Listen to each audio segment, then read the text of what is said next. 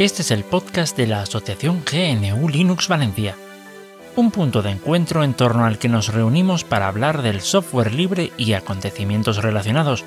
¿Y por qué? Pues porque sin software libre no hay democracia. Aquest és el podcast de l'associació New Linux València, un punt de trobada entorn del qual parlem de programari lliure i tot allò relacionat, perquè sense programari lliure no hi ha democràcia.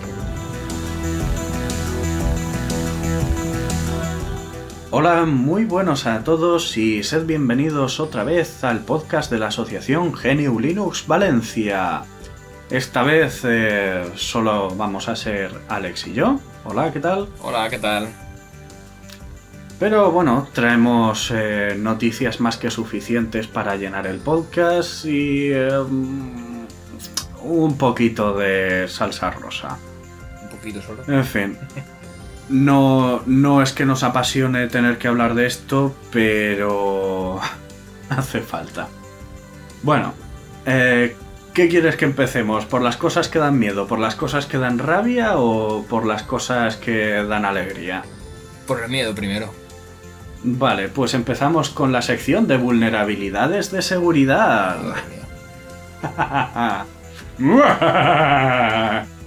bueno, la primera. OpenSSL ha parcheado dos vulnerabilidades de alta gravedad.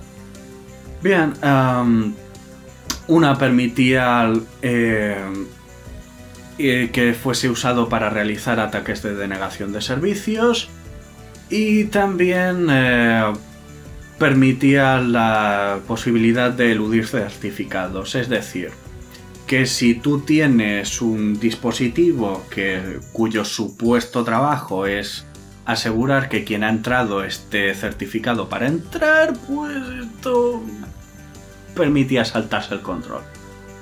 Bien, las vulnerabilidades han, uh, han sido... se remontan a 2018 con unos cambios que se introdujeron y bueno, han tardado bastante en ser descubiertas y parcheadas. Yo solo puedo decir algo, eh, los integrantes del proyecto OpenBSD mantienen la versión alternativa llamada LibreSSL, que no solo tiene un nombre mucho más chulo, sino que también eh, está mejor hecha. Sinceramente, no sé por qué nos empeñamos en seguir utilizando OpenSSL cuando hay una versión bastante mejor. De hecho, eh, Gento, creo que es y Void Linux, han sido las últimas distribuciones en abandonar el LibreSSL. Y está, Mm. han vuelto otra vez totalmente a OpenSSL. Mm, Vaya por Dios. Por fin. cierto, hay otra noticia que quiero interrumpirte un poco, muy rápida.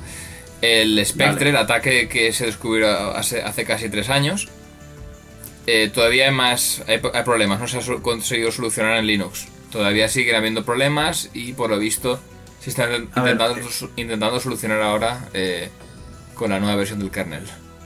es que no se puede solucionar del todo, ese es el problema. Es eh, la, la arquitectura de los procesos de AMD 64, ¿vale? Tanto en Intel como en AMD, está tan jodidamente mal hecha que no hay forma de arreglarlo. Claro. Literalmente, no hay, no hay forma de arreglarlo. Eh, solo los nuevos procesadores, ya si eso, pueden arreglarlo. Pero de nuevo, es que es una vulnerabilidad de hardware. Lo único que se puede hacer es parcharlo lo mejor posible. Bien, segunda noticia. Hackeado el repositorio de código fuente de PHP. Ah, sí, sí. Bien, eh, eh, esto es problemático porque PHP es lo que permite eh, funcionar en- del lado del servidor a casi el 80% de los sitios web del planeta. Y eh, han conseguido que eh, unos piratas informáticos han conseguido ganar acceso al repositorio Git eh, interno del proyecto y han introducido unos eh, una en fin unos cambios maliciosos que permitían eh, instalar una puerta trasera. Básicamente si a ver por suerte por suerte eh, estos cambios maliciosos no han llegado a ser distribuidos lo cual es, eh, es un gran alivio porque de haberse distribuido, pues todo el que hubiese actualizado antes de que se, de que se descubriese y borrase este problema, eh, se habría encontrado con su ordenador con infectado por una puerta trasera. Es algo muy, muy peligroso que, bueno, el buen hacer de los desarrolladores de PHP ha sido capaz de evitar. Entonces, bueno, mi enhorabuena a los desarrolladores de PHP. Pero, no sé, eh, a ver, mucho se critica a Debian por tener unos repositorios que no suelen tener la última versión de todo. Pero claro, es que tú ves este tipo de cosas y dices, vale, no es que tenga mucho problema con ello. ¿Vale? Y pues bueno, estas serían las noticias de, de miedo. Vale. Ahora pasemos a las siguientes. ¿Las siguientes cuáles quieres? ¿Las que dan alegría o las que dan rabia? Rabia, empiezo yo si quieres. Muy bien. Ah, pues eh, empieza tú. Vale, pues nada. ¿Eres un usuario de la Play 3, de la PlayStation 3? Vale, muy bien. ¿Has tenido el valor de comprar juegos online? Perfecto. Pues que no se te apague la consola o que no se te quede sin batería la consola. Porque, por lo visto, estamos ante que el día 2 de julio Sony va a dejar de em, dejarte pues descargar los juegos. Pero espera, ahí no acaba la cosa. No puedes descargarlos online, pero si se te queda sin batería, la PlayStation 3 tiene que sincronizar con el servidor de Sony su reloj y no va a poder sincronizarlo, con lo cual con los juegos que tenías descargados en tu consola tampoco se podrán jugar. Por eso, pues id con cuidado cuando os compréis una videoconsola, que básicamente tiene que estar conectada para poder jugar a videojuegos.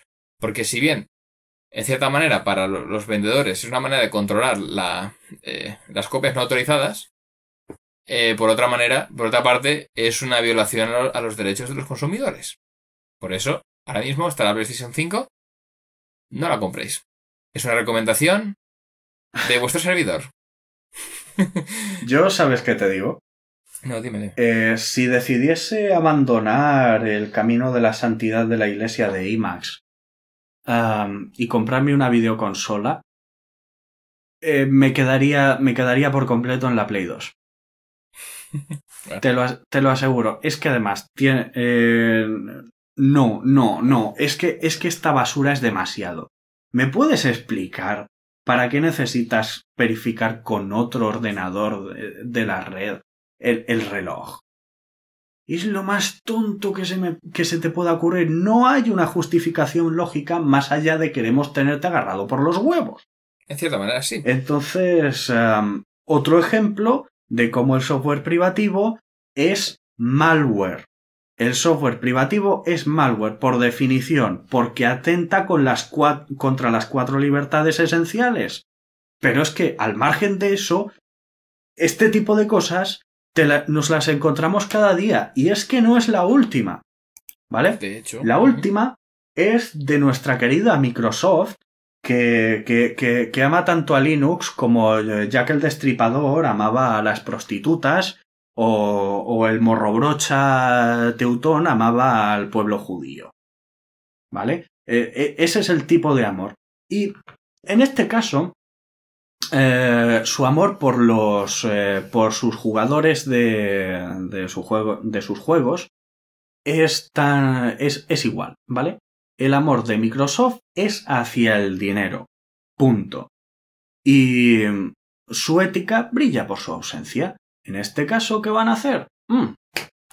Pues nada, eh, que a partir de ahora todos los juegos, los hayas comprado como los hayas comprado, funcionasen como funcionasen, van a necesitar una cuenta de Microsoft.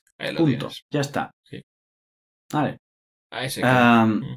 el mayor exponente de esto es Minecraft, porque si bien la mayoría de juegos anteriores, pues Ah, ya te la requerían, pues eh, Minecraft, la versión antigua, podía jugarse sin esta, sin esta cuenta. Ahora ya no. Van a, han hecho una actualización forzada y a partir de, en fin, no, no, encuentro aquí la fecha exacta, eh, habréis de disculparme. Enlazaré la noticia igualmente. La vas a necesitar. Así que esta es incluso peor que la de Sony, porque con la PlayStation 3, pues aún tienes un hardware, ¿no? Pero Sí, ahí- aún tienes un hardware, todavía tienes los juegos en fi- eh, que comprases en físico, todavía puedes más o menos em, darte prisa a descargar todos tus juegos y cambiar la pila de la CMOS eh, para poder eh, para que te y que te dure y te durarán esos juegos lo que te dure la pila, luego habrán caducado, pero con esto ni eso. Con esto ni eso. Y ahora Ya está. prepárate que hay juegos en la Play 4, como el Gran Turismo Sports, que te obligan a sincronizar con el servidor para poder guardar las partidas. Si tú no tienes, si tú no estás conectado a internet, no puedes guardar las partidas. Así de sencillo. En fin. Pero lo bueno de la Play, Play 4 o la Play 3 es que se puede utilizar Linux. Por lo visto se puede flashear el disco duro y utilizar Sí, una versión de Gentoo. Sí, al principio, al principio, pero es que luego, eh, si querías jugar a. Si querías jugar a. Ahí ya me saldrá. Si querías jugar a los juegos en línea, tenías que actualizar. Así. Y cuando actualizabas, capaban esa funcionalidad. No, pero esa funcionalidad era como el jailbreak de, de iPhone, que tú lo podías coger desde el, desde el navegador. Lo que yo estoy diciendo Ah, es sí, coger por- el disco por duro. supuesto. Yo, yo creo que Ahora- yo coger el disco duro y meter un puedes, disco duro eh, externo. A ver, eh, no, ahora lo que tienes que hacer es eh, poner una ROM antigua, ¿vale? Eh, poner una ROM pirateada, te quedas sin poder usar el online, que de todas formas ya se ha ido a la mierda, y entonces ya sí que puedes instalar una distribución Linux. Que por cierto, si no recuerdo mal, había un kit para la PS2 que también permitía hacerlo. Y en la PlayStation 3, de hecho, Sony, en cierta manera, entre comillas, lo promovía. Sí, lo publicitaba y, eh, y después de publicitarlo, puf, machazo. Sí. En fin, fue. em, no, no debemos fiarnos del software privativo. No importa que digan, no, si es que solo es esta parte. Solo la puntita. Da igual. Mientras haya una parte, no tenemos el control de nuestra computación. Punto. Bien, ¿Ma- Ah. ma- ¿Más de rabiar o ya pasamos a las buenas? la última de rabia. Vale, vale. Ah, bien.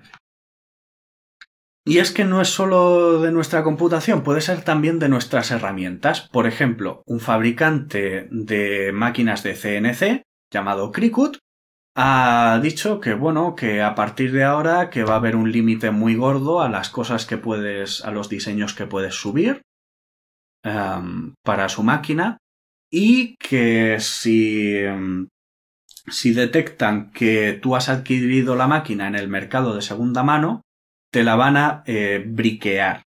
Bien, ¿qué significa briquear? Que la van a convertir en un ladrillo. Ah, bueno, para papeles. Sí, sí. Un pisapapeles. Van a convertir tu carísima máquina en un pisapapeles. Imagínate decir, que se tú- te olvida la contraseña del usuario y no puedes recuperarla, pues lo mismo, ¿no? Parecido, supongo. No, no exactamente. Básicamente es. eh, ellos van a estar monitorizando eh, de dónde. mm, el usuario que se. mm, En fin, no sé cómo lo van a hacer. Pero si detectan que el que está usando esa máquina no es el comprador original, ¡puf! La convierten en un ladrillo. Bienvenido. Que eso es lo que significa briquear, es Sí, convertir en ladrillo. Brick. Ah, buena distopía que Pues nos está quedando. ya está. Ya está, es, es magnífico. Es magnífico. Y después de estas 7 8 noticias de, de di- distopía total, que hemos pasado... eh, Solo cinco. solo 5, vale. 5 distopías. Solo Solo cinco. 5. Ha, ha aparecido una, una infinidad, pero solo Sí, cinco. sí. Ahora tenemos una buena Vale. noticia. Bien, em, todos probablemente estéis al tanto de que hay un navegador que se llama Brave. Eh, se publicita como un gran campeón de la privacidad y tal, tiene sus cosas chungas, se pueden arreglar, en fin, no vamos a entrar a eso. El caso es que están desarrollando su propio motor de búsqueda, lo cual se agradece mucho. Básicamente porque ahora hay un monopolio mm, casi completo de, Google. Incluso el señor Don Pato, que es como yo llamo a DuckDuckGo, eh, se basa en gran medida en hacer como de intermediario entre Google y tú para mantenerte a ti mm, relativamente a salvo. la mayoría de buscadores alternativos hacen algo parecido. La única mm, alternativa real hasta ahora Google es Yazi, que básicamente es tienes que montarte tu propio tu propia instancia, igual que puedes montarte un pod de Mastodon. Pero bueno, ahora vamos a tener otra otra alternativa. Y bueno, vamos a ver qué tal sale. Básicamente Brave ha comprado un proyecto que ya había antes llamado Tailcat. Y bueno, esperemos que lo saquen adelante. Esperemos que sea un éxito y esperemos que sea lo que prometen. Esperemos, esperemos. Esperemos. Ahora también Es... había otro buscador que se llama Search, ¿no? Puede ser. Search. Search es que creo que lo que hacía era que era como un metabuscador, Ah, es sí, decir, sí. te hacía de Entre intermediario varios, sí. entre, entre varios buscadores. Entonces, pues eh, podías elegir si traías esto de Yahoo, esto de Yandex, Claro. Esto de Google, esto de, Sí, sí, de sí. DuckDuckGo, así. Ibas cogiendo de donde quieres. No sé, si, si tenías algún arranque de masoquismo podías traer resultados de Bing. Sí, sí, de Bing. Ostras. Y bueno, eh, es y pues esto es. Y pues esto es. También tenemos algunas otras noticias buenas, pero se quedan para el siguiente podcast. No, no, espera. no Voy, a son- pon- voy a poner una última buena. Que, Ah, vale. que esta, es, esta es buena, buena. Em, Vale. Hay un, eh, la- un. Uno de los colaboradores, o más bien un miembro de la. eh, creo que es la Fundación del Software Libre de Europa, que supongo será de la, de la FSF, y lo lanzamos luego con el Mm. siguiente tema. Luca Bonisi. Este hombre compró un Lenovo eh, Idea, IdeaPad hace dos años y les dijo, no quiero pagar la licencia de Microsoft, devuélveme el dinero. No le hicieron caso y se ha metido un litigio.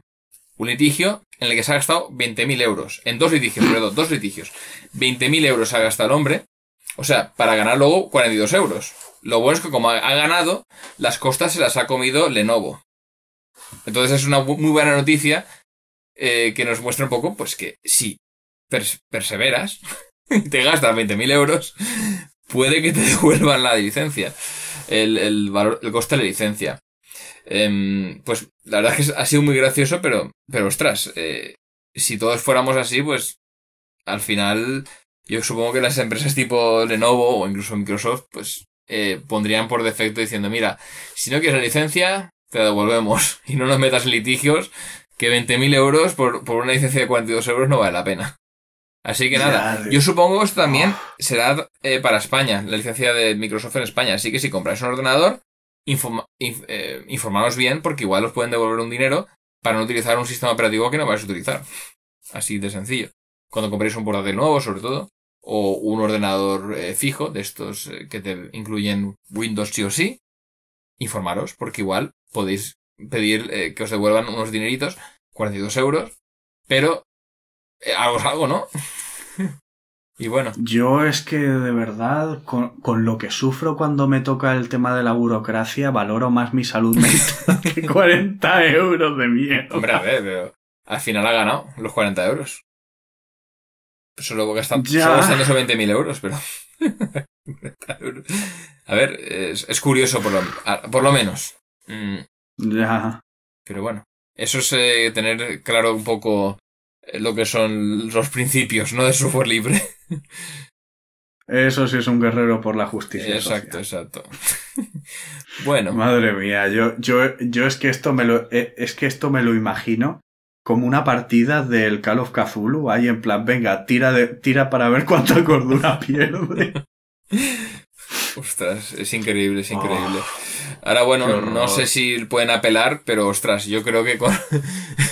no, creo que tenga, no creo que tenga valor el no apelar esto.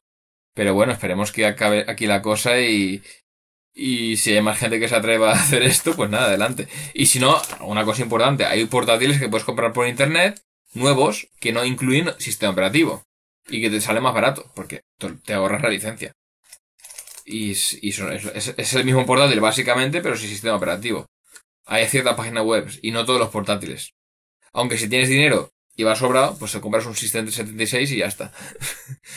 y todo solucionado. Ya, y, y si, y, si estás a, y si estás a punto de acercarte al, al, del, con, al del comedor se- social y decirle, señor, quiero más. Pues entonces, en plan Oliver Twist, pues eh, también puedes comprarte un ThinkPad de segunda mano. o un, li- un, un, ¿cómo se llama este? El, el Pinebook, el, el Pinebook. Oh, que sí, saca- también que es otra opción. Vuelven a pero- tener, vuelven a tener stock. O sea, si queréis, ya luego, Ujú. si quieres comprarlo un ordenador, que no es que te sea para tirar cohetes, es un ordenador ARM con Linux y todo libre, tirad 200 euros. Y es un ordenador que funciona. Y es suficiente para muchas cosas.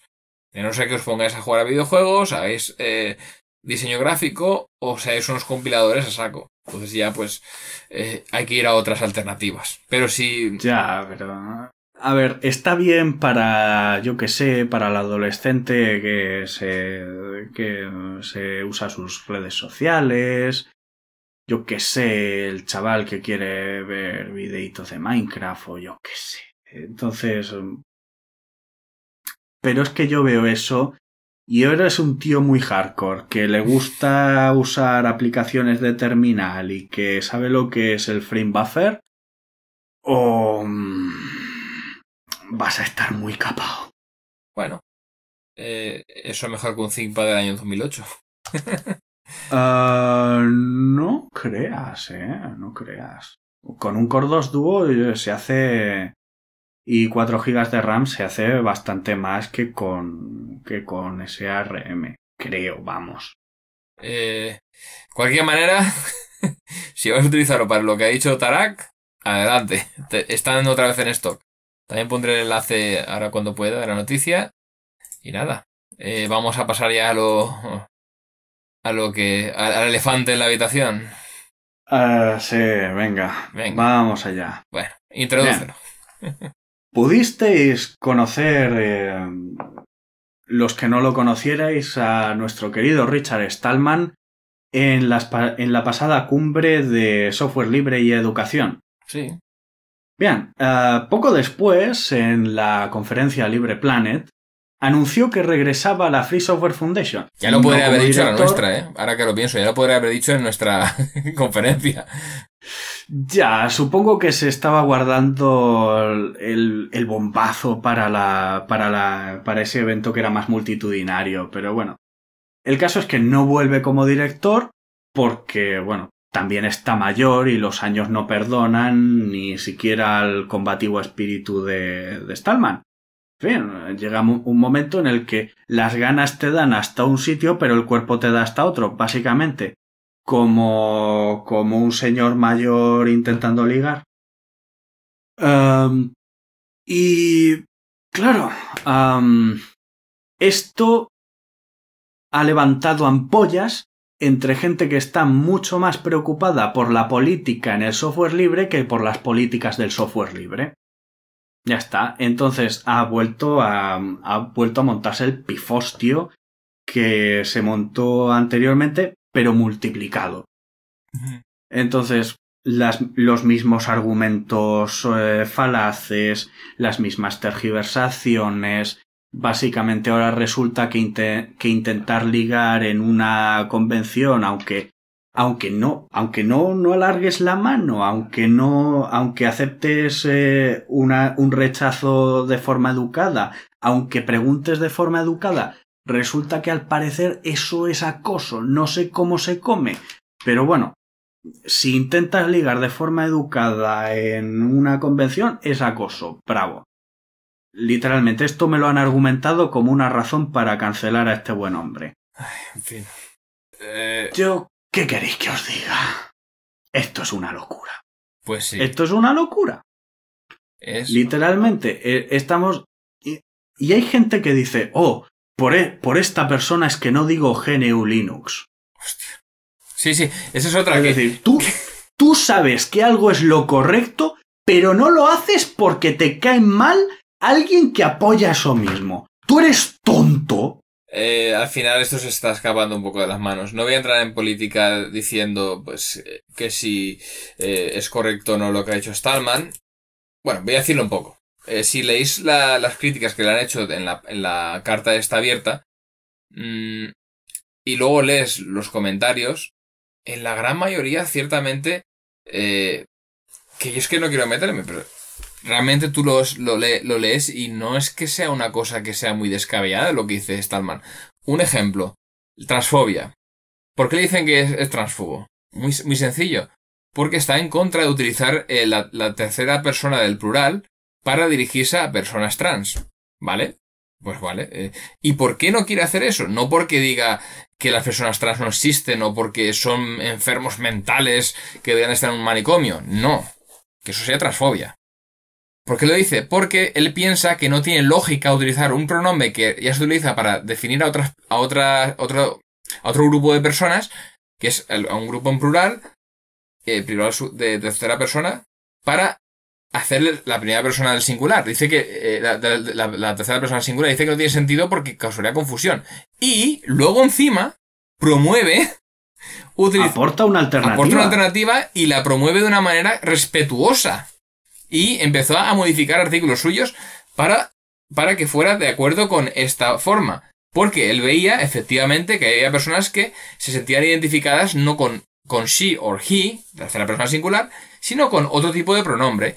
Y lo consideró que hay que sacar una cuestión, una forma en la cual eh, no, no, no se entre en conflicto con un pronombre que ya existe. Pues por eso es, transfobo.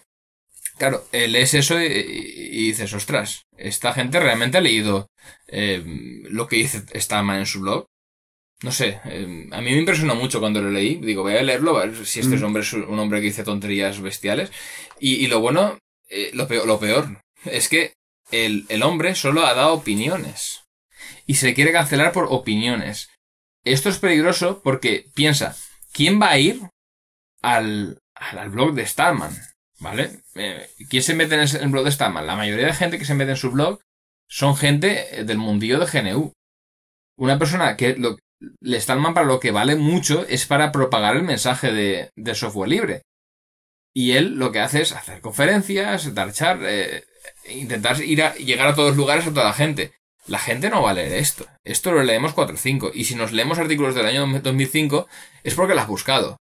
Entonces, todo esto, no sé, lo veo un poquitín sacado de, de una manera, yo, yo, mi opinión, y esto va a ser teoría de la conspiración, pero, ¿vale? Es que las empresas grandes, las corporaciones que utilizan Linux, quieren sacar una nueva versión de GPL, eso es una teoría de conspiración, compatible con la 3 y la 2, que haga GPL más permisiva, con lo cual pueden empezar a cerrar código. Es mm. una conspiración que puede que tenga razón, puede que tenga, puede que no tenga. Pero eh, este trato que le está, se está dando a Stallman no es mesurado. No es mesurado. Tú, eh, cuando quieres cancelar a alguien, eres una empresa grande, lo que haces es hablar con la, eh, privadamente con la FSF, FSF, y decirle, oye, mira que esta persona no sé qué, no sé más. Pero la forma abierta en la que le han hecho, este linchamiento, doble linchamiento. Y, si, y si los eh, miembros de esa organización no están de acuerdo, pues te jodes porque no es tu organización. Pero pongamos que donas dinero. Entonces hablas con los de la empresa, lo que sea, pero no armas esta, estos dos pitosfios para cancelar a una persona. Hay algo es más. Que también, es que también, fíjate tú, eh, ¿quién lo critica? Lo critica Red Hat diciendo, es que también decía que es que em, eh, esta es una oportunidad para avanzar en la inclusión y la diversidad. Vale, muy bien. Al parecer, un judío ateo y Asperger no te parece lo bastante diverso. lo bastante diverso. Venga, ya. vale. Pero es que ¿quién nos lo dice? Nos lo dice una empresa cuyo directivo son, cuya directiva son veintipico tíos blancos eh, y anglosajones, dos mujeres y un hindú. Pues ya está. Hay literalmente tokenismo puro. Sí. Literalmente tokenismo puro. Es que se la suda en realidad. ¿Y sabes quién lo cancela también? La Free Software Foundation eh, Europea. Ah, vale. ¿Vale? Eh, y esto es gracioso porque resulta que el director de la Free Software Foundation Europea Em, acosó y le hizo moving a una, en fin, acoso laboral, no del otro. Cancelemos. A una empleada. Hostia, pues esto, esto es peor. Porque, sí, sí, porque eh, esta mujer, pues, em, eh, criticó algunas de sus políticas y la, y la brecha y la brecha salarial entre hombres y mujeres Oh, que existe, que existe en la Free Software Foundation y Europe, la eh, lo criticó y él, pues, em, La le la acosaba, le, en fin, le, le decía que hiciera una cosa en público y luego en privado le decía que hiciera otra. Eh, le hizo un acoso laboral muy bestia. bueno, Ah, pues- y, la, y la Fundación del Software Libre Europea pues lo, lo está defendiendo. Y dice, no, tenemos que cancelar a este porque es súper tóxico, porque patata, porque ninguna razón de verdad más allá de que es un tío raro. Em, pero a este no, a este, a este, eh, este ahí, eh, es inocente hasta que se demuestre lo contrario. El juicio al final no lo ganó la chica, bla bla bla bla bla. vale. Literalmente, este es el nivel. Sí, sí. No, este pero es el nivel. Y otra cosa que también comentamos una vez en privado fue la diversidad. Cuando habla de diversidad, si, si ves, porque aparte de esta, esta mm, carta contra Stallman, ha habido otra carta que hicieron a las horas o al día a favor de Stallman. Ah, unos cuantos días después. Ah, vale. Ah, A favor de Sí, Stallman. sí, es que nos llevaban días de ventaja encima. Vale, pues hicieron la, la carta a favor de Stallman. Si lees los nombres o la gente que está firmando a favor de Stallman y los que están firmando en contra, los que están firmando a favor, la gran mayoría, son gente que se que son gente contribuidores en GitHub, es la comunidad básicamente. Y si lees luego la carta en contra de Stallman, son eh, digamos, la gente políticamente involucrada en, en cuestiones de justicia social, y luego esta gente que trabaja en empresas de software libre. Entonces, claro, eh, se ve un poquitín claro el tufillo. Y lo bueno es que, lo, lo, lo bueno, lo, lo curioso, entre, entre comillas, porque esto no es nada curioso, pero bueno, es que en, cuando ves el origen de las personas que están en contra y las que están a favor, la diversidad de los que están a favor es mucho más bestial que los de en contra. Porque te encuentras a mucha gente rusa, china, árabe, latinoamericana y europea. Griegos eh, también. Y la y, eh, europea es que en la otra son principalmente franceses y alemanes. Sí. Franceses y alemanes, pues el, el típico pijo progre. En el otro te encuentras pues bastantes italianos, eh, griegos, polacos, eh, eh, po- polacos, rumanos, de eh, todo- en fin, de todos eh, lados. Sí, sí, de, de todo, de todo. Te encuentras también bastantes hindúes, Sí, he visto sí, unos sí, cuantos, eh, chinos eh, mogollón, eh, a favor de Stallman. Y bueno, ¿qué queréis que os diga? Eh, los apoyos a Stallman superan en 1275 a, a- a- en estos momentos superamos en 1275 los que apoyamos a Stallman que los que intentan mandarlo a la mierda. pues la comunidad, ¿no? ¿Qué? ¿Qué? Y, y en el otro, pues, te, te ves, pues, el. Pues eso, principalmente anglosajones, todos más blancos que la, que la leche. Y, aquí y allá, pues te encuentras uno, pues que eh, probablemente que tiene nombre que indica que es eh, de otro sitio, pero que probablemente sea de tercera generación eh, de inmigrantes estadounidenses. Hay otra cosa que a mí me sorprende mucho y es que se hay un cambio un poco de perspectiva de, de cómo tienen que ser los líderes. Es una cosa que me ha hecho mucha me- gracia, entre comillas, que hay algunos canceladores que lo cancelan porque consideran que un líder no puede decir estas cosas. Entre ellos, eh, el, portador de, un, hacker, de, un portador de, de- del M1 de, Mac a, Linux, dijo en su Twitter que em, no podemos tener líderes que digan tonterías como esas y ostras, ostras. Eh, vamos a ver. Eh, si vieran la, la de tonterías que dicen muchos líderes, y no por eso tenemos que empezar a cancelarlo y hacer una campaña contra él. Y, y decir, es que lo, en la carta, una cosa que me resulta muy curiosa es que quieren eh, cancelarlo, literalmente. A ellos quiere que Stallman, quieren meter a Stallman en ostracismo. O sea, básicamente llevárselo Sí, allí. Pero literalmente. No quieren ni que s- esté involucrado en proyectos de software libre, ni que esté en la, en la FSF. Y contra, y quieren también la cabeza de todos los directivos de, de, de la F- FSF, FSF. O Sí, sea, empezando por Oliva. ostras. Ese, ese tío, pues eh, yo lo conozco de diáspora, me cae muy bien, es, eh, tiene pinta de ser muy majo. Y, y A ver, no tiene el carisma desatado que tiene Stallman, pero sí que lo veo igualmente comprometido con el software libre. Que, fíjate, eso es decir muchísimo. y a ese se lo quieren cargar. Y han visto, ah, como no, como no habéis cancelado a una buena persona porque a nosotros nos sale de nuestros pañales, ah, pues tú también te vas fuera. No, hijo, no. Y eso, pues han querido cancelar eh, toda esta gente y no sé, me parece bastante curioso lo, lo que pide la carta y lo que expresa, por, sobre todo por el tema de líderes, porque es que si te ves los líderes en el software libre o en el privativo y dices, esta gente, algunos son monstruos y no están todo el día cancelándolos. Eh, por eso yo pienso, es mi teoría la que he dicho antes, pero yo creo que hay algo detrás. No es, no es tan sencillo como decir, ah, es que está mal esto, lo otro, o no sé. Yo lo veo más como algo eh, mucho más profundo y con una intención eh, de obtener beneficio de alguna manera. Con mm. este tipo de acciones. es, es, muy loco. Y es que además, de nuevo, consejos vendo que para mí no tengo. Ahí tienes la directiva de Red Hat. Sí, sí. Es menos diverso que, una, eh, que, un, que un hormiguero. Sí, sí. ¿Vale? En un hormiguero son todos hormigas de la, de, la misma especie. y como mucho, pues están las distintas castas.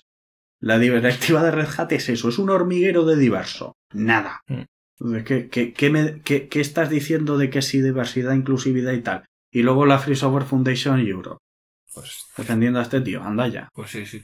Una cosa, eh, Entonces, antes que nadie diga nada, eh, estos son opiniones mías y de Tarak. La asociación no se ha posicionado ningún, con, con ni, una, ni una ni la otra.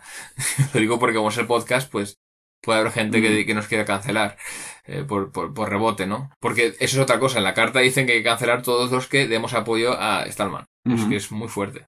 Pero esto... Pero oye, la, pero oye, luego la cultura de la cancelación no existe Luego, eh, no, no, sé si me explico. No sé si me explico. y sobre todo, mm. esa obsesión de que si no estás de acuerdo con todo lo que esta gente dice, es porque eres de derechas. Está mal. Vale. No sé, literalmente, es que es, eh, e, es, es muy loco lo que esta gente plantea. A mí me han dicho, venga, eh, vuelve a gritar eh, asaltada el Capitolio en, una, en un debate. Y digo, que soy español, gilipollas. Te va a costar un poco llegar allí, ¿eh? si yo me enteré de lo de asaltar el Capitolio dos días después o así, ¿qué, qué me estás diciendo? Sí, sí. ¿Qué me estás diciendo? Y, y en fin, literalmente estoy en el otro extremo del tablero político. De, hecho, Stallman es justamente, no, es, precisamente una persona conservadora. No. Es todo lo contrario, pero bueno. A ver, políticamente es bastante moderado en el sentido de que lo que por él aboga por una socialdemocracia así verde y tal.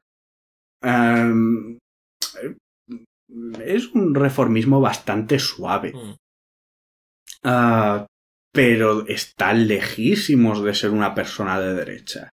Pues pero de nuevo, es que ahora está esta, está esta cosmovisión de que o tragas con todo esto y comulgas con las ruedas de molino que te demos, o... O te cancelamos. O te cancelamos porque eres un nazi. Exacto. Pues sí, es, un poco lo que ha pasado con la carta de Stallman. Eh, una barbaridad, no sé lo que hará la, la FSF, pero espero que, que no haga nada. que, que, lo, que, se lo ponga como directivo y que tome decisiones y que sobre todo mantenga lo que son las licencias libres y las cuatro libertades y que no, no se carguen eh, eh, todo esto que quieren cargarse. Pero bueno, esperemos que siga ahí Stallman y que siga haciendo presión y trabajando, que es trabajar va a trabajar igualmente. Sí, y esperemos también que la sociedad entienda de una vez una cosa, que el líder de un proyecto tiene derecho también a una vida personal, ¿vale? Que nosotros tenemos que diferenciar cuando alguien habla como líder de un proyecto y cuando habla como individuo. Sí. Entonces, deberíamos entender eso. Porque va a ser divertido una cosa. Eh, eh, cuando, ahora, Me lo que tiene, perdón por interpretar, pero Starman lo que tiene el problema es que hasta ahora él ha tenido un blog que es una red social, básicamente, pero sin, sin social. O sea, es una, un altavoz suyo de sus opiniones, sus ideas. Eso es porque empezó hace más de 20 años, creo que su, su, su blog y todo esto. Mm. Pero, claro, tiene mucha, muchas cosas que ahora mismo igual Stallman no, no, eh, no está de acuerdo eh, con sus ideas de hace 20 años.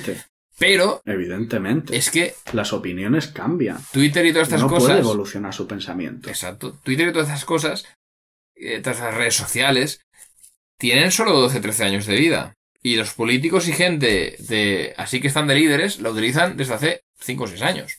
Entonces, un poco más. Y tienen detrás un equipo que les dice publica esto, publica esto. Pero otro". anteriormente no. De hecho, se ha visto con Pedro Sánchez que ponía, vámonos de Fistuki, ¿sabes? Cosas así en el Twitter. Entonces, en el año 2000, Sí, ¿Tú 2012. te crees que Pedro Sánchez dice Fiestuki? En serio, no. Eso se lo ha- eso No, tiene no, un no. community Escúchame, manager escúchame. que dice vamos a, vamos a ver cómo podemos darte una pinta de moderno y enrollado. No, no, no, escúchame, es que eso es un Twitter de hace 10 años casi. Entonces, en ese momento Pedro Sánchez pues era un politiquillo de estos, eh, creo que era de la, de la Comunidad de Madrid o, o incluso era profesor de universidad o algo así. O sea, era un, un, un carguillo de esos pequeñitos que no tenía que ver y ponía pues cosas así que, ostras, ¿qué pones? Y la gente lo sacó luego y, y dijeron, pero este tío de qué va, este es el presidente del gobierno y dices, "Pues, vamos a ver, es un Twitter de una persona normal. Que te caiga mal o bien, es una persona normal este hombre. Y quiere irse a comerse una pizza, claro, evidentemente. es como, yo qué sé. Hay gente que cambia de opiniones y, y esta cultura de la cancelación por algo que dices hace 10 años o incluso por algo que dices ahora que no te- ni te has leído, pues es un poquitín absurdo. Y es un poquitín seguir lo que dice otra gente sin mirar las fuentes, que es lo importante. Es que ta- también me gustaría comentar una cosa, una analogía muy buena que ha hecho, eh, que ha hecho, en fin, un, un hombre al que sigo en Libri, que dice, a ver, lo que Stallman dijo en su momento es, pues, técnicamente correcto. Otra cosa es que debido a su forma de ser, pues no captó que podía herir sensibilidades. Básicamente fue como si una mujer que está llorando porque su por- diciendo que a su hijo lo han matado las drogas, le dices no, tu hijo cometió suicidio involuntario por no saber gestionar la cantidad de, de fármaco psicotrópico que se inyectó en vena. Claro. Técnicamente es correcto. Otra cosa es que esa mujer se va a cagar en todo tu árbol genealógico y en todos y en todas las raíces que pueda tener. Mm. Eh, y en fin, eh, pero, pero entendamos eso, entendamos el contexto, entendamos con qué tipo de persona tratamos. Y entendamos, por el amor del cielo, que si nos llenamos la boca con que, con que queremos inclusividad y diversidad, tenemos que estar dispuestos a aguantar este tipo de cosas. Mm. ¿Vale? Porque eso es lo que a mí me fastidia. Tanto decir, no, es que la inclusividad, es que esto, es que el otro. Pero luego, cuando hay que. cuando hay que andarse con cuidado con alguien que tiene un, autismo, pues relativamente severo, como es Stallman, pues no, entonces no. Eh, cuando hay que ayudar a alguien que esté impedido visualmente, pues tampoco. Cuando igual hay que hablarle con, eh, con más despacio a alguien que tiene problemas de audición o enti- no entiende bien tu idioma, pues lo mismo. Y a mí esto me saca mucho de quicio. Porque están demostrando, con, con los mismos firmantes de esta petición, lo que se lleva, lo que lleva diciendo los que somos críticos con toda esta tontería. Que toda esta parafernalia, lejos de traer diversidad y de traer inclusión, lo que hace es quitarla. Mm, Claro. Lo que hace es quitarla, es que míralo. Es que mira la lista, es que, me- es que bucea en sus historiales. En fin, eh, eh, nosotros dos por lo menos estamos en, en contra de que quiten a Stallman y esperemos que viva muchos años y que dé muchas conferencias y que incluso pueda contribuir al software libre más de lo que ha hecho todavía. Y, nada, eh, la verdad es que otra cosa, eh, hizo una charla aquí que la comentaba antes, dos, dos creo que fue, una fue con preguntas y la otra fue una explicación de lo que es el software libre están colgadas en el peer, en el PeerTube de, de, de la asociación, que también la pondremos en el enlace.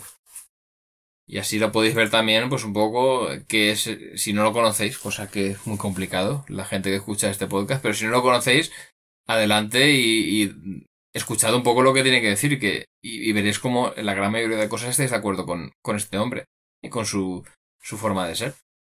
Pero veis también pues un poco que tiene, que tiene también unas formas y unas presentaciones un poquitín pues eh, especiales, digamos. Y nada. En fin, pues nada. aquí nos despedimos. Ya ha durado bastante este podcast. Y nada, os esperamos en el siguiente. Esta vez esperemos que con muchas más noticias alegres y de holgorio y, gozo. Sí, y que no sea. No traigamos ni de rabia ni de miedo. que que teniendo Taraka aquí es complicado. De, miedo a mí me gusta traer, porque siempre es como que. Te ata a tierra, ¿no? Entonces, eh, las de seguridad me gusta traerlas. En fin, hasta la próxima. Hasta la próxima, adiós. Muchas gracias por tu atenta escucha. Si quieres participar en la tertulia o hacernos llegar algún aporte, puedes ponerte en contacto con la asociación. En gnulinuxvalencia.org barra contactar tienes todas las formas de hacerlo. Te esperamos en el próximo episodio. Hasta entonces! Moltes gràcies per la teua escolta. Si vols participar, pots posar-te en contacte amb nosaltres en gnulinuxvalencia.org barra contactar. T'esperem en el pròxim episodi. Fins pronte!